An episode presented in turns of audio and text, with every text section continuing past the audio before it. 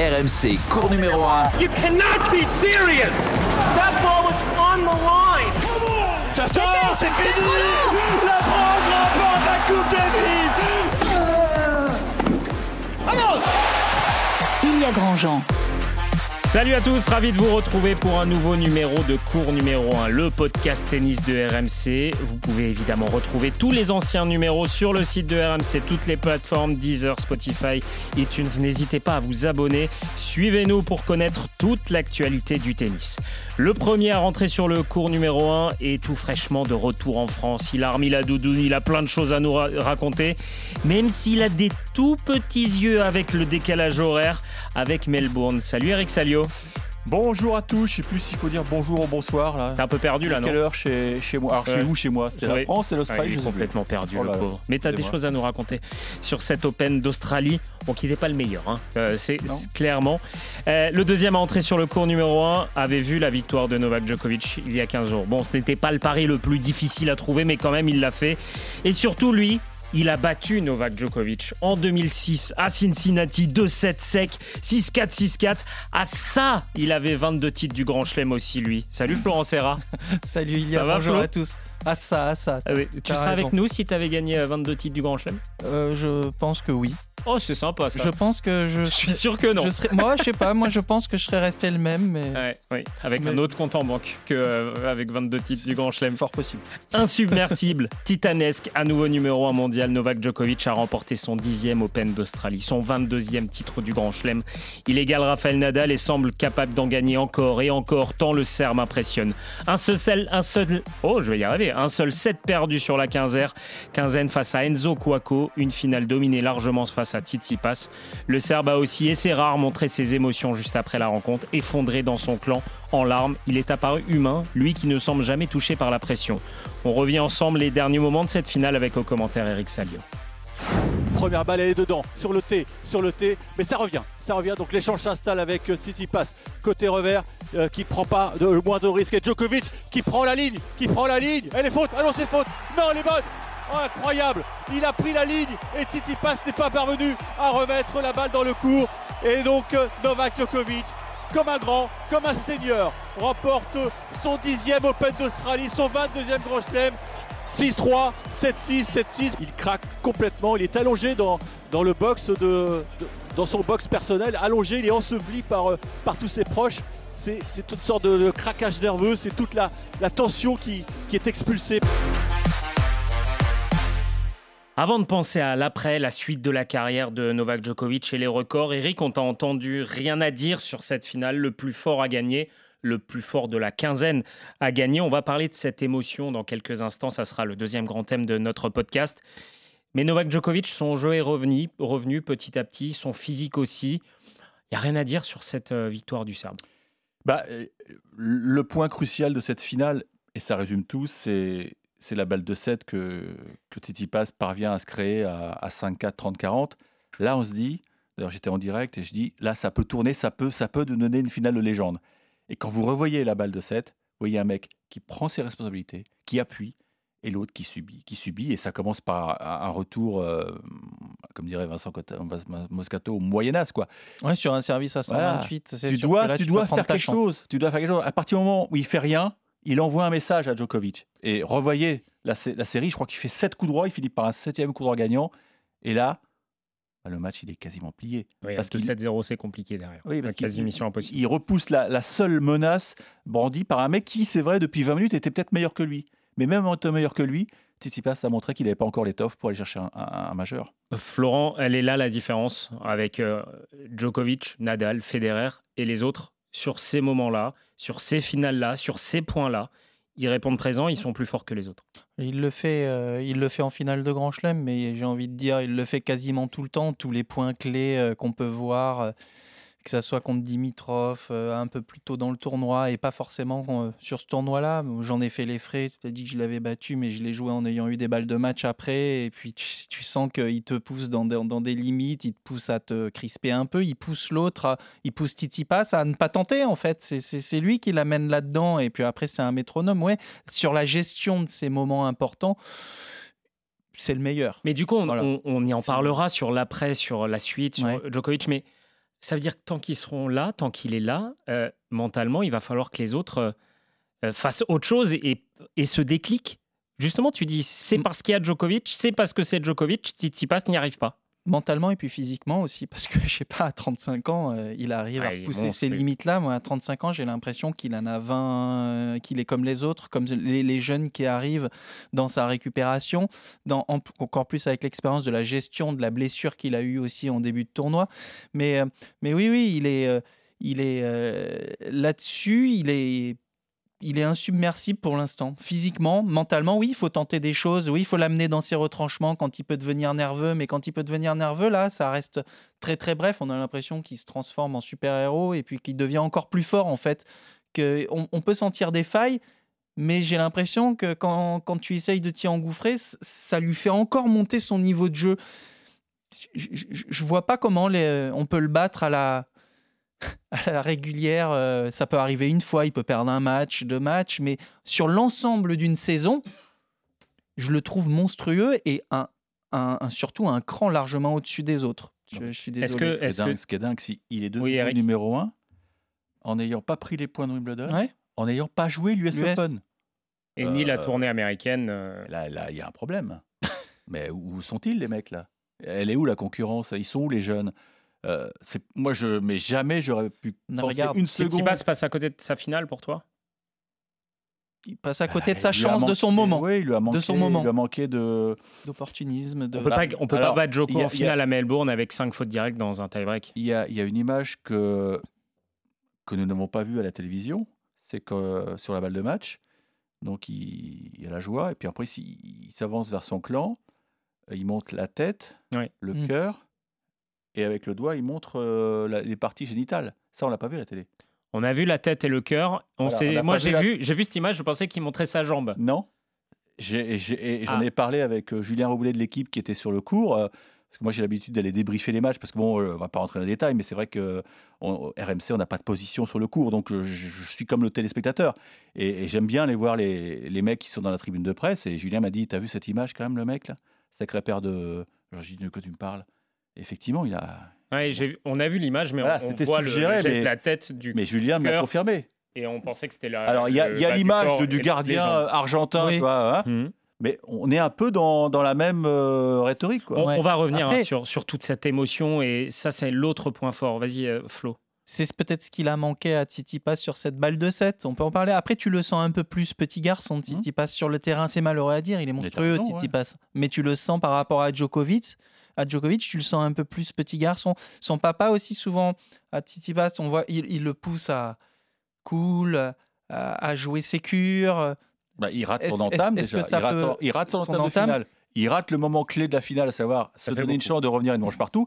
Ça fait beaucoup pour aller chercher un chelem. Ouais. Messieurs, revenons sur euh, l'autre image forte de cette finale, c'est euh, l'après balle de match avec Novak Djokovic qui va dans son clan et euh, qui s'effondre, Eric. Raconte-nous, toi, tu étais sur place, tu as vu ce moment-là. Euh, c'est rare de voir Djoko autant s'effondrer, autant montrer ses émotions. Ouais, j'avais l'impression. Raconte-nous un peu la scène. J'avais l'impression qu'au début, il arrive dans son dans son box, donc il est. euh, c'est bien organisé à l'Open d'Australie, c'est qu'il y a un petit escalier, donc le joueur peut accéder à, à son box. Et là, il est debout devant ses proches. Et là, on a l'impression qu'il vient de marquer un but au fait de la Coupe du Monde, tu vois. Ah, c'est c'est la, c'est la joie d'un ouais, la joie d'un mec qui vient de marquer un but à, à la dernière seconde de la, de la finale de la Coupe du Monde. Et puis, il y a, il y, a, il y a tout qui tombe. Et là, il y a l'émotion, mais qui est C'est immense. après avoir parce que, pris son, son frère dans les voilà, bras et sa mère. hein. Et puis là, je pense qu'il a une. Je pense que la l'émotion, elle vient du fait que son papa n'est pas là. Hmm. Il en a parlé en conférence de presse après. euh, il l'a revu dans, dans le vestiaire et il a senti que son père était triste et ça l'a rendu triste. Donc, euh, il y a, voilà, il y, a, eu cette décharge émotionnelle extrêmement forte à tel point que il est, je pense, à la limite du malaise. Il demande un peu de, il s'allonge parce que parce que voilà, il a besoin de bah, de pleurer, de d'expulser tout tout ça. Et là, je pense que ces trois semaines c'est c'est- ouais, c'est trois semaines qui, pff, qui s'en vont d'un coup parce qu'il a eu trois semaines compliquées. Alors, Peut-être même un qui- an. Peut-être même un an qui sont. euh, Peut-être avec- même un an. Ouais. Peut-être même un an. Même si je trouve qu'il a été. euh, il, en a, il- bon, il en a parlé. Mais le mot revanche n'a n'a jamais été prononcé par lui. C'était sous-entendu, effectivement, Bien parce sûr. que le traumatisme, il est là. Et il, il oubliera jamais. Il n'est pas parti avec les menottes, mais pas loin. Il a dormi dans un hôtel miteux, on lui a appelé un room service. Enfin, ça- il a dû vivre dix jours horribles l'an dernier. Euh, Flo, je te fais réagir tout de suite après, mais on va l'écouter, Novak Djokovic, euh, en conférence de presse. Justement, il, il parle de ce moment, de cette émotion qui just uh. Bien sûr, quand je suis monté dans ma box, je crois que je me suis effondré émotionnellement. J'ai fondu en larmes dans les bras de ma mère et de mon frère. Jusqu'alors, je m'autorisais pas d'être distrait par les éléments extérieurs. Je devais aussi gérer ma blessure et les événements extrasportifs. Ces choses-là pouvaient être un frein à ma performance sportive. Ça m'a demandé une énergie mentale considérable pour rester concentré. Je prenais les choses au jour le jour pour espérer aller jusqu'au bout. bout. Euh, Florent, c'est vrai que là, il légalise Raphaël Nadal, il égale, il égale le, le record de Nadal. Euh, il y a un an, à l'Open d'Australie, il allait pas le faire. Il y avait eu l'US Open juste avant où il allait faire le Grand Chelem calendaire face à Medvedev. Il s'est passé beaucoup de choses pour Novak Djokovic entre l'US Open 2021 et cet Open d'Australie 2023. Oui, oui, c'est passé énormément de choses parce qu'on en a parlé, on était les, les, premiers à le dire. Quand ils sont à égalité euh, à l'Open d'Australie, ils jouent pas. Rafa, il nous fait une finale monumentale aussi, un tournoi de dingue contre Medvedev, il prend une longueur d'avance. À Roland, il en prend deux. Et en, en dit- battant Novak Djokovic. En plus, c'est pas évident. Et là, le fait de d'égaliser à Melbourne, de, de- à, à Wimbledon, et le fait d'égaliser à, à, à Melbourne, je pense que, comme vous disiez, c'est là où je voulais réagir. Depuis un an, un an et demi, il y a aussi un sacré soulagement de pouvoir revenir à hauteur après tout ce qui s'est passé, après ne pas avoir joué la tournée US et tout. Et puis là, je, je suis désolé, on en parlera peut-être tout à l'heure, mais il sent bien que physiquement et mentalement, Rafa aura peut-être beau se préparer comme un malade pour Roland Garros cette année, il sent peut-être que risque de passer au-dessus. Florent, je reste avec toi euh, parce que voilà, nous, on, suit le tennis. Toi, tu l'as vécu de l'intérieur. Tu as déjà eu ces moments-là où, euh, après un match, euh, ça craque complètement. Je pense que nos auditeurs, même en tournoi amateur parfois, quand il y a un match très long, au bout de trois heures, euh, vous gagnez ce, match ou vous le perdez et vous vous effondrez un peu sans raison, avec des larmes qui coulent. Ça t'est déjà arrivé, toi, dans ta carrière, de, en rentrant à l'hôtel, en rentrant dans les vestiaires, de. Il y a tout qui sort. Ouais, c'est arrivé sur, euh, sur des matchs euh, un peu charnières aussi.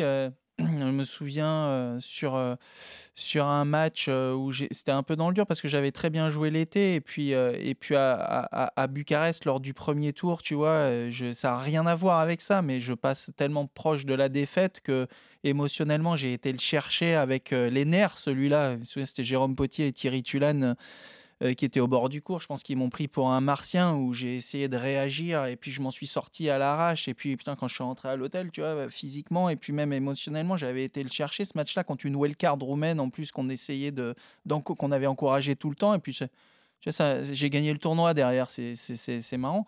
Mais euh, Ce supplément d'âme un petit peu qui. Ouais, et puis cette, euh, cet instinct de survie aussi pour Djokovic, parce qu'il y a eu la blessure, on ne sait pas s'il peut aller au bout, euh, il y a tout ce qui s'était passé l'année dernière, et puis le fait de le gagner avec cette manière-là face aux, aux meilleurs joueurs actuels, aux petits jeunes qui sont là, euh, je pense que ouais, c'est une décharge émotionnelle, le, le connaissant, qu'il laisse sortir euh, sans aucun problème à la fin. Lui, il a attendu la fin du tournoi, mais ça arrive sur des matchs. Eric, revenons euh, sur cette blessure, parce que voilà, il a été blessé aux ischios. On le disait euh, il y a 15 jours dans ce podcast. On ne savait pas où il en était. Euh, un peu comme Raphaël Nadal à, à Roland Garros l'année dernière, où le pied lui faisait mal face à Corentin Moutet. Là aussi, il y a eu plusieurs étapes, il y a eu plusieurs matchs où on s'est dit peut-être que Novak Djokovic n'ira pas au bout de ce tournoi, notamment face à Enzo Cuoco, le seul set qui perd d'ailleurs. Ah ouais, je crois qu'il a été, euh, il a été euh, au moins une fois euh, au point de rupture. Et, et c'est- là que c'est dommage que, que Netflix, euh, bon, ils n'ont pas, ils ont pas, ils ont pas signé de contrat avec ces joueurs-là, mais ce serait tellement euh, extraordinaire à, à vivre un documentaire, à être dans, dans, Mm. dans l'intimité de, de Nadal à Roland, de Djokovic ici à Melbourne, parce que ouais, la, la blessure remonte, je crois, au 7 janvier, demi-finale à Adelaide contre Medvedev. Donc là, il quitte le cours, bandage, bon, il finit. Le lendemain, il bat Corda à l'arrache quand même, hein, en 3-7.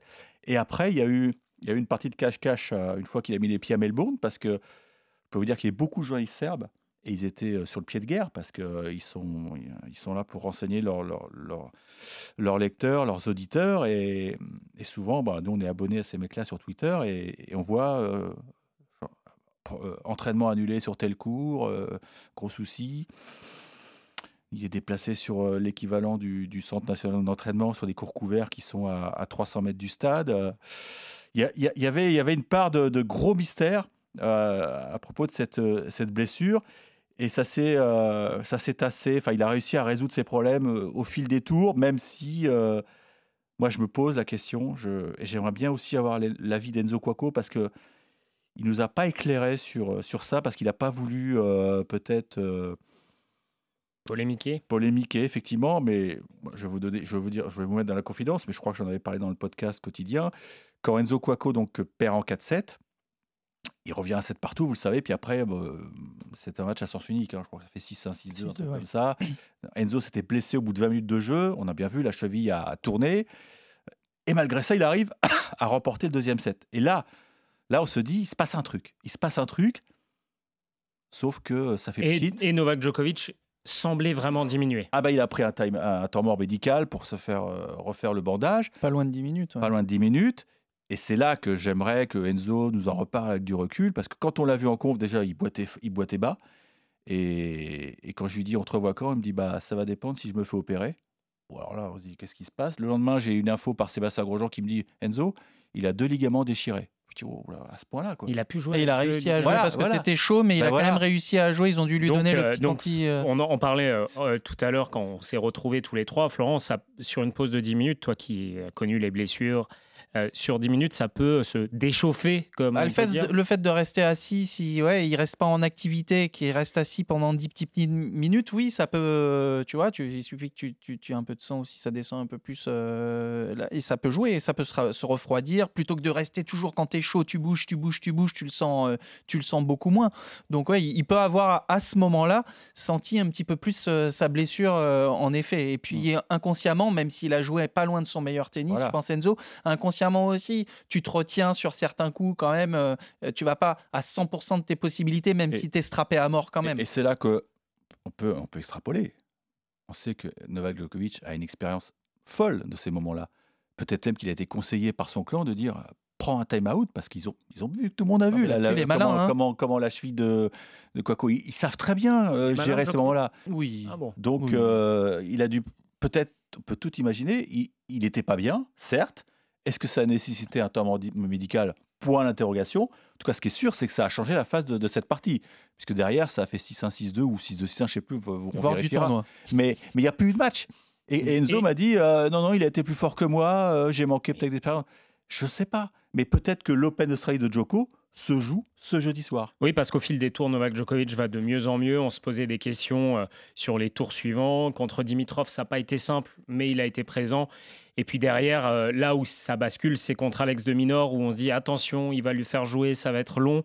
Et finalement, ça dure 1h30 et c'est une, euh, une fessée contre Roublev. Et surtout, contre Roublev, cette déclaration au micro de Jim Courier je ne ressens plus la moindre douleur. Donc le soulagement est double. Déjà, il a mis une tôle à Dominor qui ne l'avait pas épargné euh, l'année dernière en disant Ouais, euh, faut arrêter de nous poser des questions, ça, ça commence à devenir un circus, votre truc là.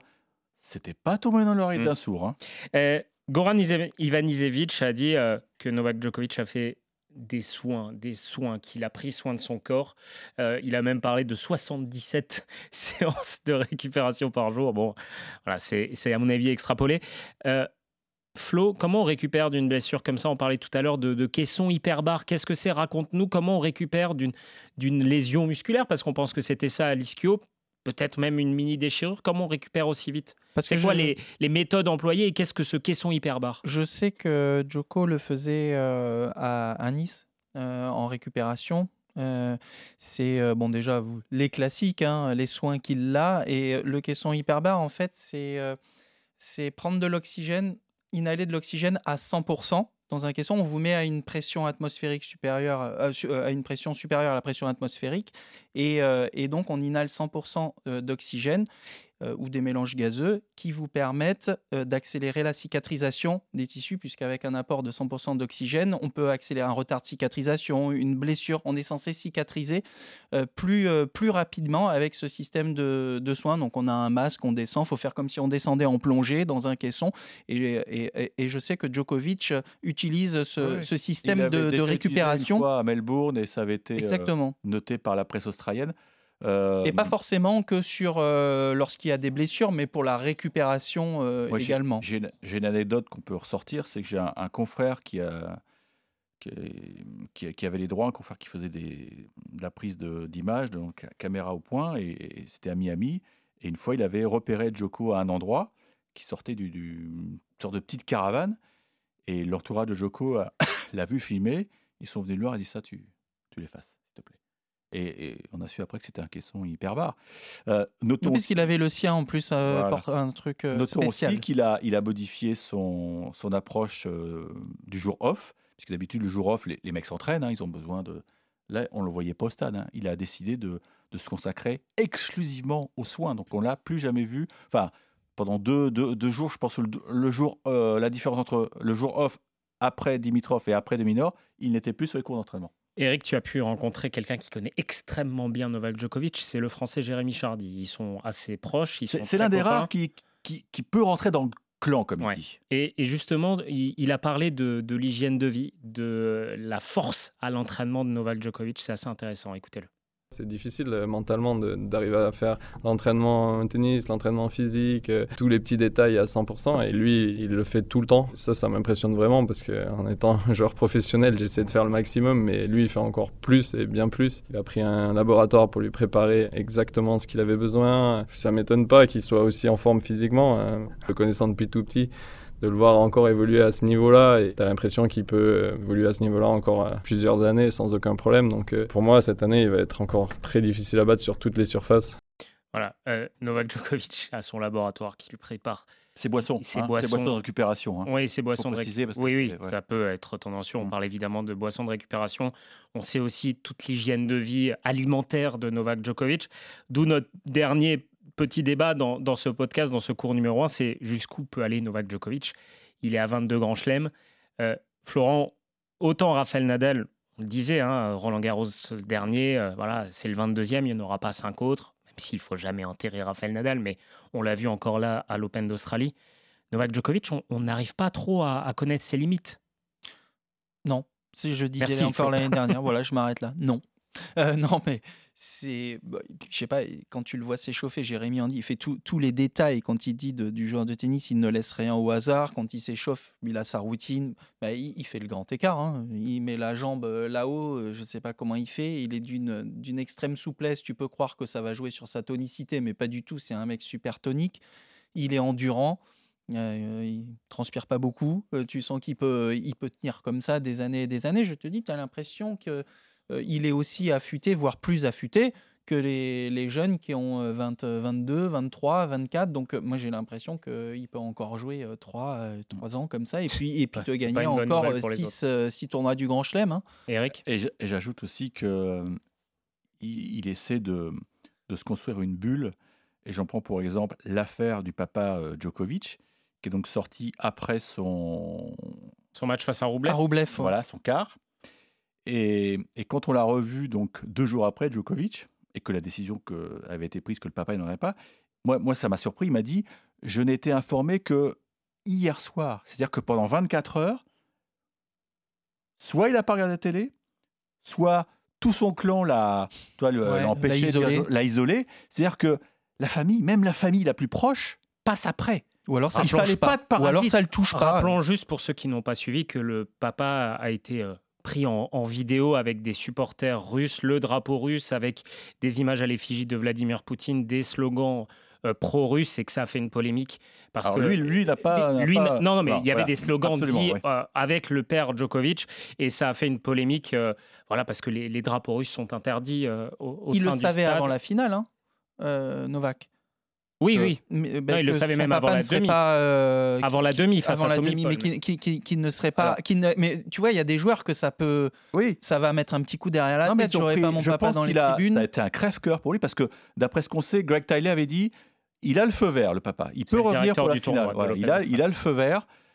Et on a attendu à la dernière seconde et on a vu qu'il y avait, il y avait une place, comme, comme pour un défunt, tu sais, dans la place du box, il y, a- il y avait un siège vide. C'était celui du papa, donc il n'est pas venu. Mais ça peut jouer, ce que je veux te dire, c'est que ça peut jouer émotionnellement. Ah oui, bien sûr. Mais là, plus, là- et lui, j'ai l'impression que ça ne le, Ah oui, oui. ça ne le touche pas. En fait, j'ai l'impression qu'il dégage une touché, énergie encore ça l'a touché, supplémentaire. mais il a réussi mais il à- arrive à passer outre. Parce que Oui, mais ça, parents- ça devient une force supplémentaire, Voilà, ouais, comme, dit, comme dit Flo, c'est Ce que est ça l'annihile pas, justement, ça le motive. ce qui est dingue, c'est que les parents n'étaient pas venus depuis 2008, depuis la première victoire.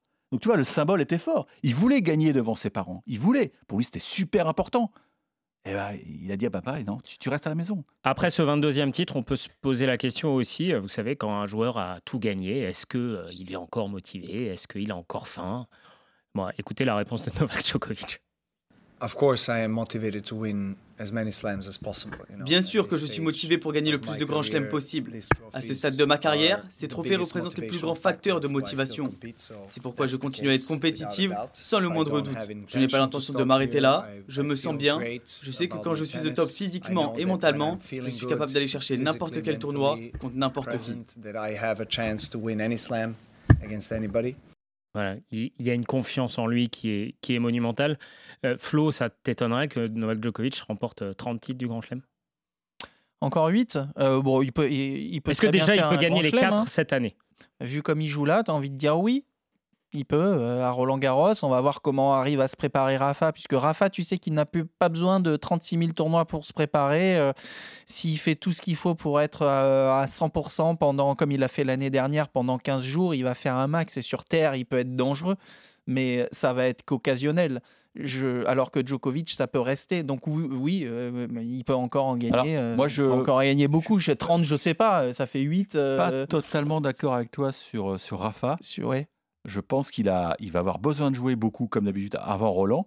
Mais le point d'interrogation, est-ce que le corps va suivre? Parce C'est que ça. s'il s'inflige encore Monte-Carlo, Barcelone, euh, Madrid, Rome, Non, il fera pas tout Il ça. fera pas oser. C'est pour ça que je te dis, je pense Ouais, pas qu'il fasse tout ça. moi, Parce que là, il il, va- est, il est forfait jusqu'à Miami inclus, jusqu'à la fin de la tournée américaine. et il va reprendre un Monte-Carlo. Voilà. Je pense qu'il peut tout mettre sur un voire deux tournois. Pas, pas- là, il va pas Mais- mais pouvoir tous les jouer. T'as hein. bien vu que là, il, il manquait de matchs et, et ça s'est vu. Ouais, mais c'est sur dur. Ah, sur terre, il peut monter première semaine, il peut monter en puissance. Tu... Moi, je l'ai vu Voilà, perdre les- des matchs à Monte-Carlo contre Roublev où il savait plus jouer au tennis. Oui. Ouais, mais c'est Monte Carlo. Puis l'année Pourtant, il a dernière, gagné on, se rappelle qu'à bon, c'est pas le débat sur Rafael Nadal, mais qu'à Rome, on se dit il va peut-être C'est pas jouer Roland, il a le pied Mm. euh, fracassé contre Chapovalov et finalement euh, il fait le Roland qu'on sait derrière qui Je a pense été que ça va être compliqué. monstrueux. Et puis, euh, Eric, tu me montrais l'information. Oui, ça, je voulais en parler aussi. C'est qu'en plus, il a une chance supplémentaire, Novak Djokovic, parce qu'on a appris euh, ce lundi que le gouvernement américain a autorisé l'entrée sur son territoire des personnes non vaccinées contre le Covid. Donc, Novak Djokovic pourra jouer l'US Open. Euh, il pourrait aussi largement, largement augmenter son avance euh, en tant que numéro un mondial parce qu'il n'y a pas de points à Wimbledon, il n'y a pas de points à l'US Open à défendre. Et euh, à Roland Garros, c'est la saison sur Terre, il a des points à, glaner, tout comme les tournées américaines. Euh, euh, Eric, Novak Djokovic, tu le suis maintenant depuis des années, il assume cette folie des grandeurs, contrairement à Rafael Nadal qui dit souvent je cours pas après les records. Ouais. Novak Djokovic, peut-être par déficit de, de popularité, veut marquer l'histoire du tennis. Mais il va être devant. Il va être devant. Et, Oui, c'est aucun. et, et le déclic, Je ne pose sera- même pas la question. Là, on a bien entendu, euh, il va pas s'arrêter là parce qu'il parce qu'il n'est pas, il est pas devant. Ils sont à égalité, comme l'a dit euh, Goran Ivanovic. C'est c'est un, c'est un Serbie-Espagne, un match de hand. On est à 22 partout. Eh ben, c'est exactement ça. Et là, on est dans le money time. Et le money time, je suis sûr- il, veut passer devant. Il veut passer devant. Et s'il peut passer devant sur les terres, sur le territoire Mm. de Rafa, ça prendra encore plus de saveur et de, de prestige. Donc, euh, moi, j'ai j'ai qu'une trouille quand même. Et j'aimerais bien que Camélie Mauresmo puisse euh, remédier à cela. Qui se joue en quart. Voilà, il faut pas qu'il soit dans la même partie de tableau. Mais ça, c'est les tirages, Eric. Toi, tu voudrais des boules chaudes pour avoir une finale Nadal-Djokovic choquerait tous pas, les ans. Ça ne me choquerait pas. Ça te... Non, donc- parce qu'il faut savoir que Rafa, il est 6 à la ATP, mais il a encore. euh, Toi, tu es pour Wimbledon 500 quand à Wimbledon à faisait. Euh, 600 points à Indian Wells. Il peut sortir du top 10. Hein, Oui, pour la première fois depuis 2005. tu vois Ouais, Donc, serait- euh, Mais oui, mais Eric, ça, c'est comme ça. mais le- en Coupe de France, on fait bien les boules chaudes et les boules froides. Pourquoi non, pas en non, ça, euh, non. Non, Eric, on fait pas comme Wimbledon où on décide que Djokovic sera 2, Raphaël 1. Mais t'as pas envie d'une finale Djokovic-Nadal si, pour le mais si le tirage 23e au sort, bien sûr que si, ça donne envie. Alors, mais, mais euh, voilà, on- mais faisons tout pour qu'on ait cette affiche. on s'est régalé l'année bien- dernière Les audiences ont été catastrophiques en Australie. Il faut relancer le tennis. Est, l'a les, épisodes de Netflix sont nuls. Eh ben, un il, faut, débat. il faut une un finale. débat. Il faut une finale Rafa No- Novak à Roland. euh, J'aimerais reprendre la main. Eric, tu te calmes. Euh, sur la personnalité de Novak Djokovic, parce que on l'a vu cette année, euh, il a essayé aussi de chercher le public, parce que l'année dernière, ça avait été, euh, ça avait été compliqué. Euh, Eric, je reviens vers toi. Tu t'es calmé, c'est bon. Un public assez turbulent, hein, quand même, cette année à, à l'Open d'Australie. Bah, évidemment, euh, le vendredi soir, euh, il y, a- il y a les bières qui arrivent dans, dans les tribunes. Il y a des- a. il y, a des- il y a des filles bourrées. Moi, j'ai vu des. Pas que le vendredi. Non, pas que le vendredi. J'ai j'ai vu des, des jeunes filles euh, sorties du stade parce qu'elles titubaient, elles marchaient pas debout. Elles marchaient plus debout, les pauvres. Non, c'est vrai que c'est. Et comment ça s'est passé avec euh, Djokovic, son accueil? On le disait en début de tournoi, euh, l'exhibition avec Nick Kyrgios s'était très bien passée. Euh, on a vu deux, trois fois des gens vouloir piquer Novak Djokovic. Il s'en est même plaint aux arbitres que cette personne alcoolisée voulait juste le déstabiliser. Comment ça s'est passé? C'est vrai, non, mais c'est un public qui est, qui est très indiscipliné. euh, mais voilà, il faut, il faut faire avec. C'est c'est comme dans un stade de foot, quoi. Il faut, ça n'a rien à voir avec l'atmosphère de Wimbledon, on est d'accord. Ça ressemble un peu à celle de Flushing Meadow, parce que euh, moi, je me souviens d'une finale Federer-Djokovic où Djoko gagne en 4. Quand, quand Federer revient une manche partout, j'avais jamais vu une, une atmosphère aussi hostile. Quoi. Un stade, c'était un stade de foot qui se lève quand Federer est venu une manche partout. Donc oui, il, a, il est habitué. Il est habitué, mais il se- il s'en nourrit. Tu vas, tu vas pas te faire tomber, même- tu vas pas tomber dans le panneau. On avait dit que les supporters grecs allaient peut-être jouer euh, leur rôle la semaine dernière et tout, mais je trouve qu'il y a aussi beaucoup de supporters serbes et qu'en fait, euh, il a été euh, autant ben, supporté Moi, que, j'ai- j'ai assisté que, que à- des scènes euh, quand j'ai enregistré mon podcast euh, d'après-finale. Il y avait mais, des, des- des milliers de spectateurs dans, dans- dans les allées du stade. Il faut savoir que euh, la- la- la dernière session, il y a eu 30 000 spectateurs hein, qui, sont, qui ont franchi les grilles du stade le dimanche. 30 000. On met combien la Rod Laver Arena, messieurs? 15 000 15 000. Donc il y avait 15 000 personnes qui ont regardé la rencontre. Euh, bah, tu sais, tu connais, il y a euh, dans les transats, là, avec Ouais. l'écran géant en face. Et je peux vous dire qu'à la fin de, hum, du match, Djokovic, il est interrogé par, euh, en direct par la Nine. Alors la Nine, il y a un petit parcours à faire où tu, tu croises quasiment le public. Mais il y avait des milliers de spectateurs qui voulaient juste apercevoir Oui. Ah, Djokovic. Et tu sais, il, on le voit il y a une popularité folle. Juste, hein. juste, messieurs, euh, j'aimerais qu'on écoute à nouveau euh, Jérémy Charny que tu avais rencontré, où tu lui as parlé de eh ben, sa popularité et comment il le gère et tout ça. C'est assez intéressant, très intéressant, Jérémy Charny. Et je pense qu'il est vraiment avec son équipe, il est bien entouré et il laisse rentrer personne parce que, comme j'ai dit, il a un objectif et tu le sens vraiment. Et il veut, il veut gagner le maximum de grands chelems, euh, battre tous les records, tout- gagner le plus de titres possible. Et il pense qu'à ça. Et euh, je pense que tu le ressens quand tu le vois. Et je pense que maintenant, il a même partie du principe qu'il s'en fout un peu qu'on l'aime ou qu'on l'aime pas. Voilà, Florent, tu avais déjà senti ça à l'époque, toi, quand tu le, le croisais, ce, ce, cet homme qui est droit vers ses objectifs, droit vers sa carrière? Ouais, c'était tout au début. Après, on s'est affronté trois fois encore. euh, mais euh, et oui, en plus, au début, il avait encore ses soucis d'intolérance au gluten et tout. Donc, euh, bon, Problème il est sur le terrain, aussi. ouais, qu'il avait eu contre Gaël, ce match à l'US, il est par terre pendant je sais pas combien de temps. Mais, mais après, très vite, il a commencé à gagner le premier et le deuxième grand chelem. Et, et tu sens qu'il était déjà à l'époque, euh, il avait envie de ça. Et puis tu sentais, j'en discutais souvent avec Marc Jiquel, quand on était dans les vestiaires, à un moment donné, tu as la porte qui s'ouvre et t'entends un gars parler très fort. Et tu savais qu'il rentrait dans les vestiaires et que c'était lui. Et, oh no way, machin. Il arrivait, il a dit, ah, il y a Djokovic qui arrive. euh, on se dit, Ma- Marco, Et là, il, Marc il Jiquel aimait pas trop ça. Bagarre. Il Marco, il pas bagarre, trop ça. Marco, En plus, il, dit- tu vois, qui, qui, qui se monte, qui l'en joue, qui. Faudra qu'on Marco la grosse confiance en lui, tu vois. C'est Andy Roddick qui parlait aussi des vestiaires avec Ouais. Novak Djokovic, Ouais, où ils avaient failli en venir aux mains et qu'il y avait un prépa physique qui était arrivé derrière et euh, Roddick avait vu la montagne, il a dit Bon, là, euh, j'ai arrêté la bagarre Mais- immédiatement. Cela dit, ce que je voulais vous dire tout à l'heure aussi, c'était que la prog, on en parlait, et puis pense que Craig Tiley voulait, euh, le directeur, euh, bien faire les choses cette année. Il a eu une prog, euh, il aimait bien jouer tout le Une temps. prog il a la joué tout le temps, tout le temps, euh, tout le temps, ouais, tout, tout- tout le temps jouer en night session, tout le temps. Enfin, c'était, c'était aux petits oignons cette année. Oui, parce qu'on dit euh, le défi le plus dur dans le tennis, c'est d'affronter Rafael Nadal sur le court Philippe Chatrier euh, sous le soleil sur une terre battue sèche. Affronter Novak Djokovic en night session à Melbourne sur la Rod Laver Arena, c'est tout aussi, c'est tout aussi difficile. Hein. C'est tout sauf innocent ce que dit Florent, parce que un sportif aime bien savoir à quelle heure il va débuter, pour se mm. préparer, pour faire sa routine. Là, il savait tous les matchs, il débutait à 19h30. Je crois qu'une fois, il a joué en, deux, je crois, en deuxième rotation. Donc pour lui, c'est bah, idéal, surtout qu'il avait des pépins à régler. Mm. Donc euh, Greg Calais lui a, lui a offert un, un, joli petit cadeau. Je voudrais revenir sur un truc, pour rebondir sur ce qu'a dit Jérémy Chardy. Je pense qu'il s'en fout, et je pense qu'il a pris conscience à la Lever Cup que jamais, de toute façon. il, était, bah, il serait troisième larron en termes de popularité, parce que ce qui s'est passé à Londres, à la à l'O2 Arena avec euh, cette photo mythique Rafa et, et ce jour-là, je pense qu'il a, il a compris beaucoup de choses.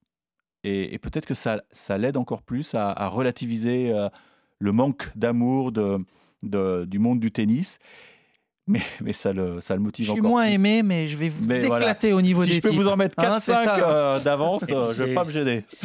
Voilà, pour terminer sur ça, l'image que moi je retiens, c'est Wimbledon 2019 quand il bat Roger Federer au super tie-break à 12 partout. Désolé pour les fans de Roger de remuer ce souvenir très douloureux. Mais il a ce regard envers son clan et envers le public un peu, un peu arrogant et un peu allez-y, vous pouvez faire tout ce que vous voulez. Euh, ne pas m'aimer autant que vous voulez, mais c'est moi le patron. Et je pense que dans les records, il n'y aura pas de débat. Euh, Novak Djokovic va éclater tous les records et moi, ça ne m'étonnerait pas qu'il termine à 30. Euh, Grand Chelem. Il aurait battu Roger dans son jardin. Il ira battre Rafa il déjà battu, sur sa... Il a déjà battu, mais là encore plus pour passer devant. Messieurs, pour terminer ce cours numéro 1, euh, alors on a fait beaucoup sur le tableau masculin parce qu'il y a ce record de Novak Djokovic qui égale donc Rafael Nadal. Je voulais quand même vous entendre sur le tableau féminin. Euh, je vous imagine, je, peut-être que je m'avance un peu, mais satisfait et heureux peut-être, Eric, pour Sabalenka, qui mentalement, elle, a souvent pêché en demi, en finale. Elle remporte cet Open d'Australie face à Ribakina. Et euh, oui, ça, ça fait plaisir pour, euh, pour Sabalenka. Ça fait plaisir parce que c'est une championne qui a beaucoup souffert en, 2022. Je l'ai dit, euh, et je pense pas me tromper, c'était un peu la risée du vestiaire parce que c'est une fille qui, qui, à un moment de sa carrière, ne savait plus servir. Mais c'était incroyable quoi, d'avoir perdu sa gestuelle et donc, elle ne pouvait plus s'exprimer sur, euh, sur un tournoi. C'est elle qui a dit aujourd'hui, je suis contente, j'ai fait que 17 doubles fautes. Hein, ça et, elle s'est presque amusée de sa double faute sur première balle de match. Parce que là, elle aurait pu perdre au pied. Hein. Eh ben non. Euh, elle fait double faute sur première balle de match pour aller chercher son premier titre majeur. Je la connais pas personnellement, je ne sais pas si tu la connais personnellement, mais elle a l'air, elle a l'air vraiment sympa. Ouais, non, je pense que c'est une fille qui est, qui, est, agréable à vivre. Euh, souriante et, souriante, très extravertie et c'est vrai que c'était une, une, finale de contraste entre Ribakina, qui est, qui est une sorte de frigidaire. Euh, qui et, sourit pas beaucoup. ça, mais même quand elle a gagné Wimbledon, elle n'a pas souri. Ouais, et, Zabalenka, qui, à mon avis, doit mettre le feu dans, dans, le vestiaire, doit mettre de la musique. Voilà, je l'imagine très bien arriver avec son gros truc, à foutre de la musique à fond dans, dans le vestiaire. Et bah, je, suis, je suis content pour elle, c'est un déclic. C'est embêtant pour Karen Garcia parce que c'est mm. une adversaire supplémentaire pour, euh, pour, dans la quête d'un grand chelem parce que on pensait qu'il y avait euh, peut-être que Zviantec ou des filles comme ça qui pouvaient l'embêter, mais maintenant voilà, euh, est entrée dans la danse. Et, reste à savoir si elle pourra disputer Wimbledon, parce que pour l'instant il y a encore un point d'interrogation, puisque vous savez les Bélarus et bon voilà. Euh, Florent, il en a parlé, je voulais terminer là-dessus. Caroline Garcia, voilà, il y a eu ce, on a senti, on a senti déjà au tour précédent c'était où, juste. où c'était juste contre, contre Sigmund, l'allemande il manque encore un petit truc. Le niveau de jeu est là, mais il y a toujours cette prise de risque et le jour où ça passe pas, ben, dans la tête, eh ben, ça complique son jeu. quoi. Oui, le, petit plan B qu'on parle euh, tout le temps pour arrondir un petit peu plus, varier un peu plus. On sait que les joueurs, bah, Moon, qui y a un petit peu fait la soupe, euh, elle, a bien réagi. Et c'est là où je me suis dit, tiens, ce match, il a, peut-être fait du bien pour la suite. Et c'est vrai que le fait d'être peut-être attendu là, c'était Caro, les yeux rivés sur elle, mais elle va apprendre à le, gérer aussi. C'est vrai que dans son jeu, on aimerait voir parfois un petit peu plus de variation, mais le jour où elle l'est bien, euh, j'ai l'impression qu'elle peut aussi gagner son tournoi du Grand Chelem quand tu vois la fin de saison qu'elle fait, la demi, la victoire au Masters. Après, c'est vrai que. Roland, Roland 2022. Roland sur Terre, en plus, elle a cette balle qui tourne, elle a cette frappe, elle a. Alors il y a Iga là-dessus aussi, hein, sur cette surface, sur cette terre qui, qui se déplace très bien et qui a cette balle qui tourne et qui est peut-être encore plus solide du fond du cours au niveau des termes de faute directe. Mais, Mais pour euh, juste terminer sur Ribakina, je suis content aussi parce qu'elle a un beau Sabalenka. jeu. euh, pour euh, Sabalenka, elle a, elle, elle a ce jeu de fond de cours aussi qui peut être très intéressant sur, euh, sur pas mal de surfaces. Donc, Ça envoie. Hein. ça envoie bien. Et c'est aussi une adversaire, comme vous le disiez, ça montre que ce. ce il y, a- y y encore une fois un panel chez les filles avec plein de filles qui, qui peuvent gagner, contrairement encore à chez les, chez les gars où c'est. je, reviens. Eric, sur, rapidement. sur Gargassa, oui, rapidement. Euh, je me demande si elle paye pas aussi le contre-coup de sa séparation avec Bertrand Perret. Mhm. Parce que autant euh, Au Masters, elle l'avait bien Masters, digéré. oui, mais elle n'a pas eu le temps de frais, réfléchir. t'as pas eu le temps. Là, là, il y a eu la coupure de fin de saison. Elle est repartie avec euh, Guzman. J'étais au bord du cours, euh, pas loin du clan. euh, Guzman, il parle pas beaucoup quand même. hein. Non, mais c'est pas un mec, tu vois, j'ai pas l'impression qu'il dégage une, autorité sur Caro Garcia, alors que Bertrand Perret, euh, n'hésitait pas à lui rentrer dedans. Je pense qu'elle a. Bon, j'espère que je me trompe, mais elle a dû perdre au change quand même. On verra ça. Merci beaucoup, Florent Serra. Avec plaisir, merci, Merci, à vous. beaucoup, Eric Salio, d'avoir fait ce cours numéro 1 spécial Novak Djokovic. Merci à Sam Swek et merci à Julie Dereau aussi en régie qui. euh, on, on Et bon vent, Elia, hein, il va nous quitter, l'enfoiré. Ouais, oui, oui, oui, je vous embrasse. Je vous embrasse très fort et on se voit très vite, j'en suis certain. Merci à tous. Bonne journée sur RMC. Ciao. ciao. Ciao. RMC, Cours numéro 1.